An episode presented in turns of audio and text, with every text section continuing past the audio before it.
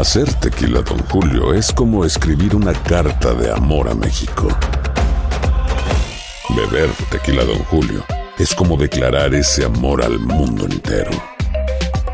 Don Julio es el tequila de lujo original, hecho con la misma pasión que recorre las raíces de nuestro país. Porque si no es por amor, ¿para qué? Consume responsablemente. Don Julio Tequila, 40% alcohol por volumen, 2020. Importado por Diageo Americas, New York, New York. ¡Gabriel Soto! ¡Julián Gil! Tus artistas favoritos participan en este juego donde no pueden hacer ruido. Cero Ruido VIP, gran estreno. Domingo 9 de junio a las 7 por Univisión. Bienvenidos al podcast del Gordo y la Flaca. Somos Raúl de Molina y Lidia Estefan y en los próximos minutos escucharás las noticias de la farándula más picantes del momento. Y bueno, ya va a empezar el podcast del Gordo y la Flaca con las mejores entrevistas a actores, músicos y por supuesto tus celebridades favoritas. Te voy a decir una cosa, me está mandando un tremendo chisme aquí. Ok, ya ustedes saben lo que tienen que hacer.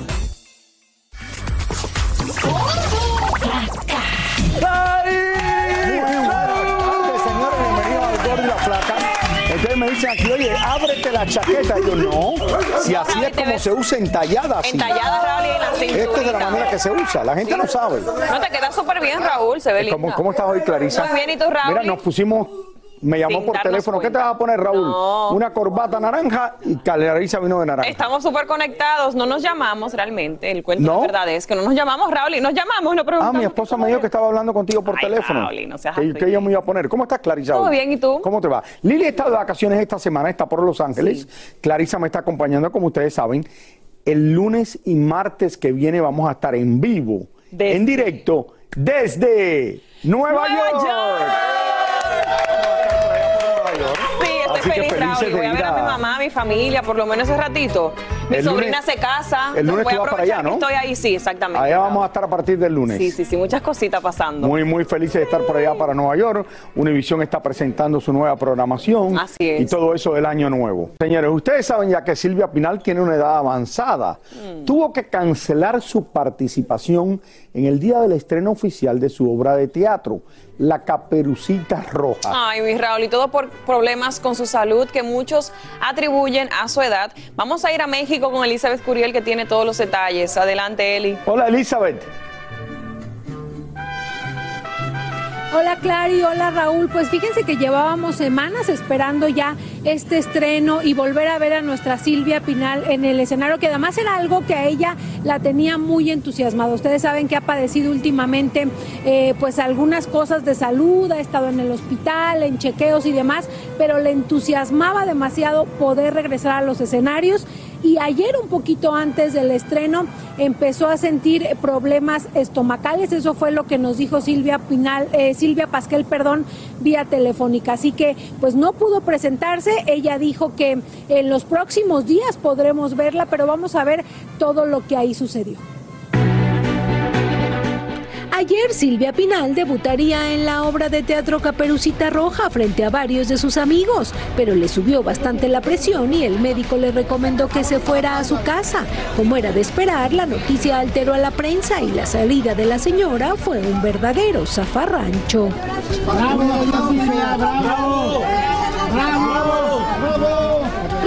Las imágenes preocupan porque vimos a doña Silvia un poco fuera de sí, con la cabeza colgando y como adormecida, mientras la subían al auto. Al final estaba un poquito más relajada y hasta nos enviaba besos muy amablemente. Minutos antes de marcharse ya había sido atendida por los médicos. La estabilizaron aquí en sus oficinas. eh, eh, aquí se tiene todo, oxígeno, se tiene todo para la señora. En sus oficinas arriba, en el segundo piso. Inmediatamente se la, se la llevaron ya a su casa. Ella ya se fue estabilizar. Muchos han opinado acerca de la necesidad de que doña Silvia de 92 años siga trabajando y todos sus allegados e incluso su familia han salido a decir que todo es decisión de ella porque no soporta estar alejada de su público. La señora no firmó un contrato conmigo. No existe un contrato porque esto es una voluntad, es de amor. Algunos de sus amigos también opinaron al respecto. Bueno, mi amor, los perros ladran siempre.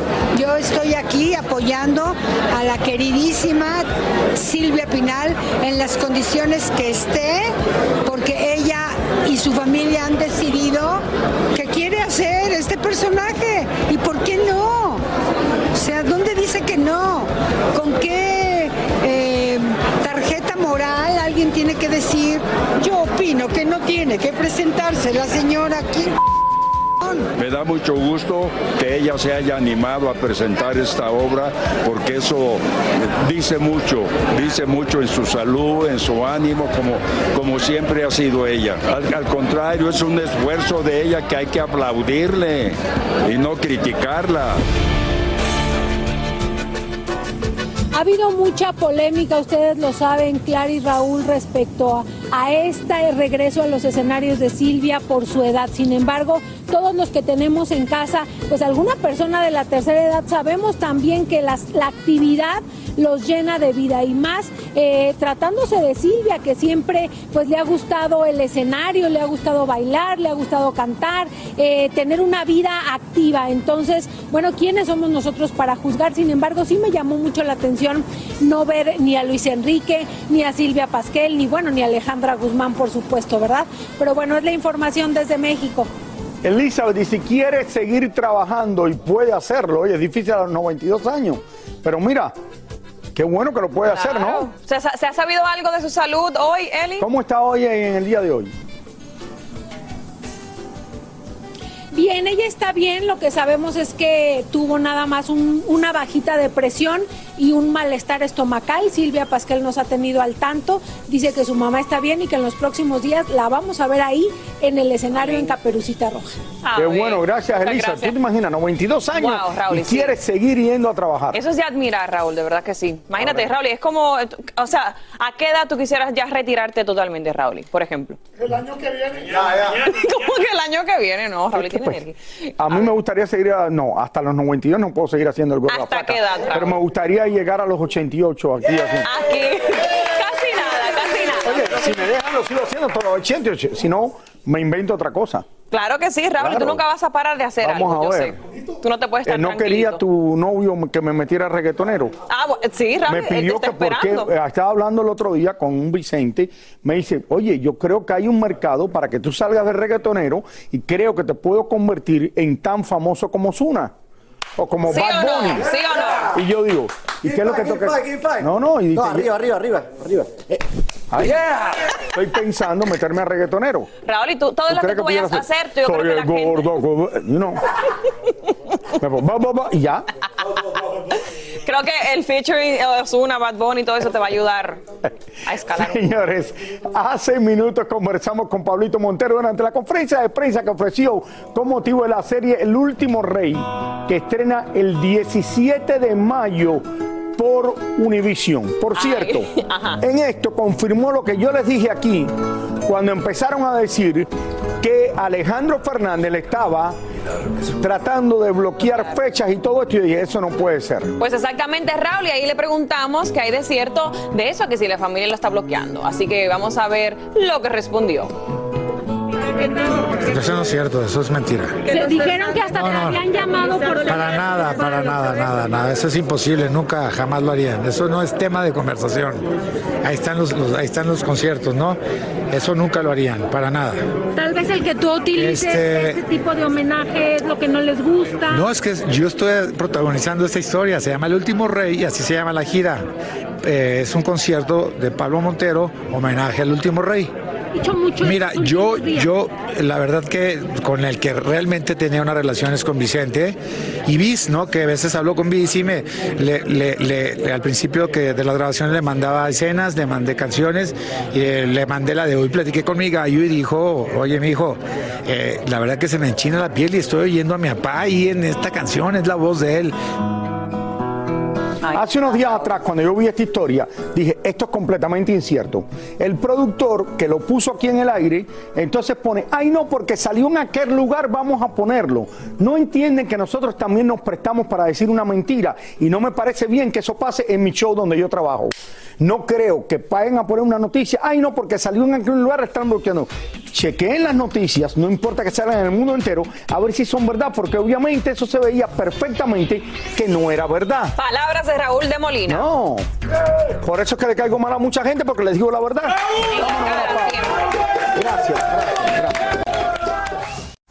¿Qué tal amigos? Soy Sandarti y quiero invitarlos a mi nuevo gran show llamado Cash, el peso del dinero. Yo seré el conductor. Aquí están sus cuatro posibles respuestas, pero tendré como capitanes a Doña Lucha y Albertano. Ustedes van a tener que jugar debajo de esas cajas. Si responden bien, no corren ningún peligro. Pero si llegan a fallar, quedarían inevitablemente aplastados. El nuevo Game Show. Cash, el peso del dinero. A partir del domingo 9 de junio a las 8. Por Univisión. Soy Raúl de Molina y estás escuchando el podcast del Gordo y la Flaca.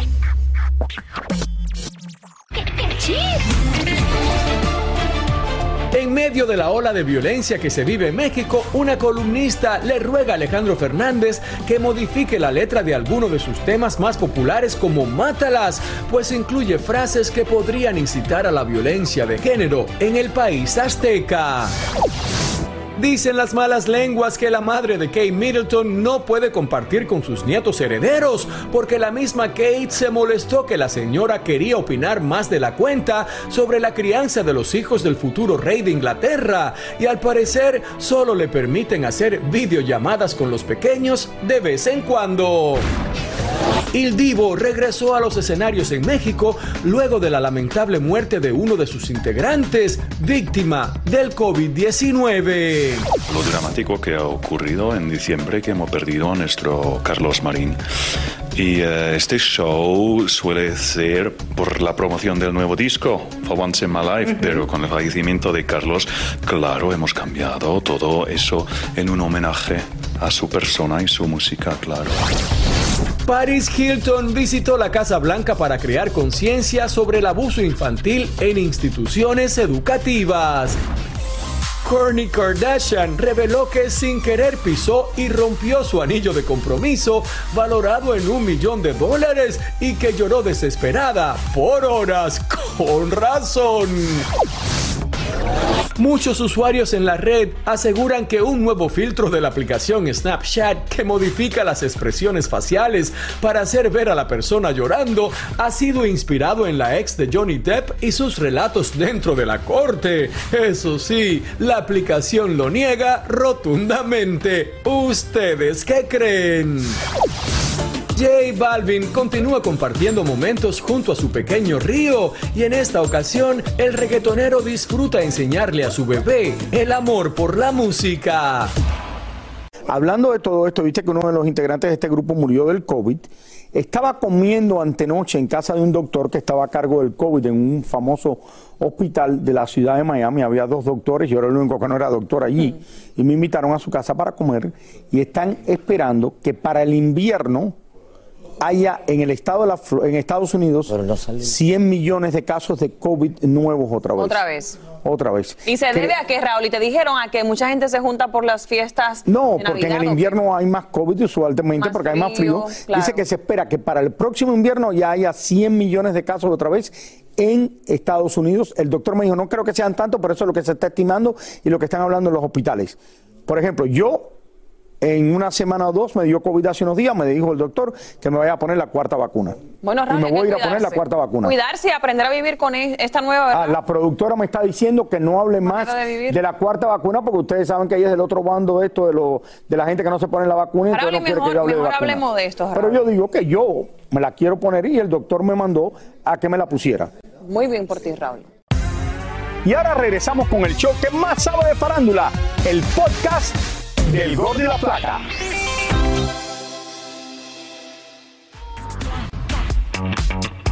Sorprendimos al Pretty Boy paseando por un lujoso centro comercial de la ciudad de Miami acompañado de su enorme perro, su novia, un amigo y dos amigas más. Con la ropa que andaba era casi imposible reconocerlo, pero lo que más nos llamó la atención es como todo este batallón se montó en la glamorosa camioneta de Maluma. E incluso con el perro grande también se montó otro can más pequeñito. Imaginamos que muy cómodos allá adentro no podían ir. Maluma, un saludo para el gordo y la placa. Por cierto, cuando el paparazzi le pidió un saludo, el ídolo de multitudes hizo un gesto tan vulgar y desagradable que no lo podemos transmitir. Y es preferible que ustedes se lo imaginen. ¡Qué simpático y original es Maluma! ¿No creen? Raúl, ¿y qué tal? Sin comentarios. Sin comentarios, igual que Maluma. Sí, no, si quiere hacer el gesto ese, que haga lo que le dé la gana. Y vamos ahora con Roberto Hernández. señor.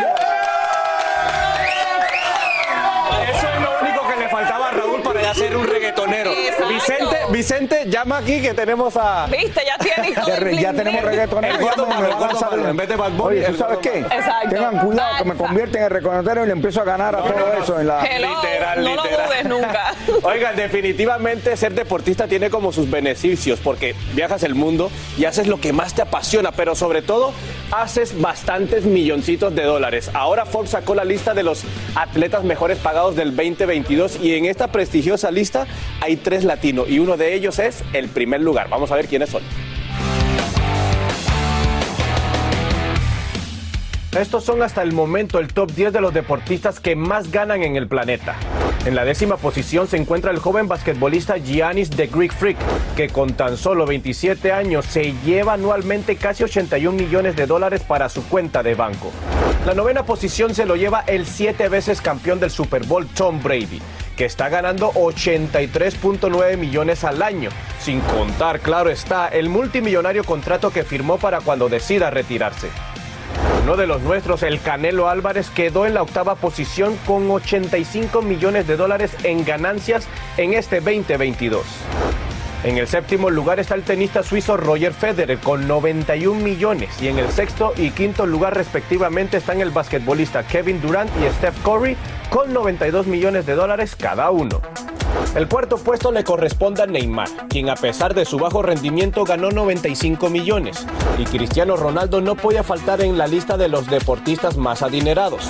Este año quedó en tercero, ganando la modesta suma de 115 millones de dólares, 60 solamente por partida del balón y 55 en comerciales y su famosa cuenta de Instagram. El rey del básquetbol LeBron James quedó en segundo lugar. Entre sus propagandas, películas y otros negocios amasó 121.2 millones de dólares en este 2022. Y por último, con unas ganancias de 130 millones en este 2022, el primer puesto se lo llevó la pulga de oro Lionel Messi. Eso teniendo en cuenta sus fracasos en la Champions League y su bajo rendimiento con su equipo del PSG. ¿Qué tal? Bueno, cabe destacar que esto es la suma de lo del deporte y de lo que hace con patrocinios y negocios. En este caso, Canelo es el que más hace con el deporte. Increíble. Y el que más hace con patrocinios es Roger Federer con 90 millones en total. Y esto es en un solo año. En un solo año, Raúl. Y no somos nada. 135 millones para Messi. Oye, que lo disfrute aunque no le haya ido muy bien en cambiar de Barcelona disfrute. a París. Pero que lo disfrute. Que lo disfrute. Al final. Raúl, pero pensándolo bien, ¿por qué mejor tú no eres atleta? No, no puede, no puede. No. No puede. Luchador, luchador, Raúl. Di que luchador. No sé, ¿en qué me debo de meter? ¿Qué deporte? Torero, Raúl, ¿no te gusta? Torero, no, no puede correr. Me están diciendo aquí porque no me meto a torero. Gracias, Roberto. Ya volvemos. Ya volvemos. Soy Raúl de Molina y estás escuchando el podcast del Gordo y la Flaca. Bueno, hablamos con nuestro amigo Julio Preciado sobre varios temas y el cantante contó sobre su estado de salud y nunca se queda callado. Exactamente, Raúl, y también y sin pelos en la lengua, como tú dices, Raúl, y dijo lo que piensa de los nuevos exponentes del género. Julio Preciado nos cuenta que desde que se operó ha tenido que cambiar su guardarropa unas cinco veces. Pero yo ahorita ya tengo más o menos en una estabilidad. Eh, soy talla 32, de talla 46 que era. Era talla 46, ahora- ahorita soy talla 32. Creo que ni de niño fui talla 32. Así que imagínate qué- qué alegría para mí, ¿no? Eso sí, Julio aclaró que su cirugía no fue por problemas estéticos y de paso aprovechó y le lanzó un arañazo a los nuevos representantes del género mucho más joven que él. Eso que quede muy claro. No, no, no me quiero hacer competencia con, con ninguno de los chavitos que están funcionando ahorita y que pues ellos venden rostro, yo no. Yo vendo voz. Ya que habló de jóvenes, no sé por qué se nos ocurrió preguntarle por el grupo firme. Mucha gente me dice que si no me da envidia. Claro que no. Claro que no. Quiero felicitarlos. ¿Cuánto va a durar? Yo no sé. Eh, Eso sí, ya la gente va a depender de la gente, porque cuántos han llegado y se han ido. Ojalá que no sea el caso de, Grupo Firme y que se cuiden, que es lo más importante. que se cuiden los vocalistas, de no abusar, de no abusar, porque la verdad ahorita las modas de eso, de estar tomando arriba el escenario, la verdad que yo, con- por parte de nosotros, por parte de, la- de la- de las viejas generaciones, porque es, es justo es decirlo, creo que tenemos un respeto grandísimo por el escenario y por la gente que paga un boleto por vernos. Por último, Julio aprovecha y le envía un consejito a Edwin Cass, quien el otro día fue a parar al hospital por culpa de una borrachera. La verdad que lo único que yo les puedo decir que se vean en ese espejo. La vida y el tiempo te van a cobrar la factura de todos los excesos. A mí me los empezó a cobrar hace cuatro años, hace cuatro años, y de ahí de las cenizas como el ave fénix he, he resurgido y creo que ha sido para mí una experiencia de vida. Ahí está Y Raúl. mira qué bien luce. Eh, bien, Espectacular, Raúl. Ahora, mira, 32, dice que ni de niño eh, se puso una camisa de ese size, de esa talla. Fíjate. Exactamente. Yo voy a hacer lo mismo que hizo Julio Preciado. Bueno, pero. La talla ¿cómo es mía, eso? Eh, 12 kicks en camisas, Entonces, eh, en pantalón. ya, no, mole- no molesten a mi Raúl. No lo molesten. Muchísimas gracias por escuchar el podcast del Gordo y la Flaca. Are you crazy? Con los chismes y noticias del espectáculo más importantes del día. Escucha el podcast del Gordo y la Flaca primero en Euforia App y luego en todas las plataformas de podcast. El más grande de todos los tiempos. Messi, Messi, El torneo de fútbol más prestigioso de nuestro hemisferio. 16 países. 14 ciudades. Un continente. Los ojos del mundo están en. ¡Goloso! La Copa América. Comenzando el 20 de junio a las 7, 6 Centro 4 Pacífico por Univisión.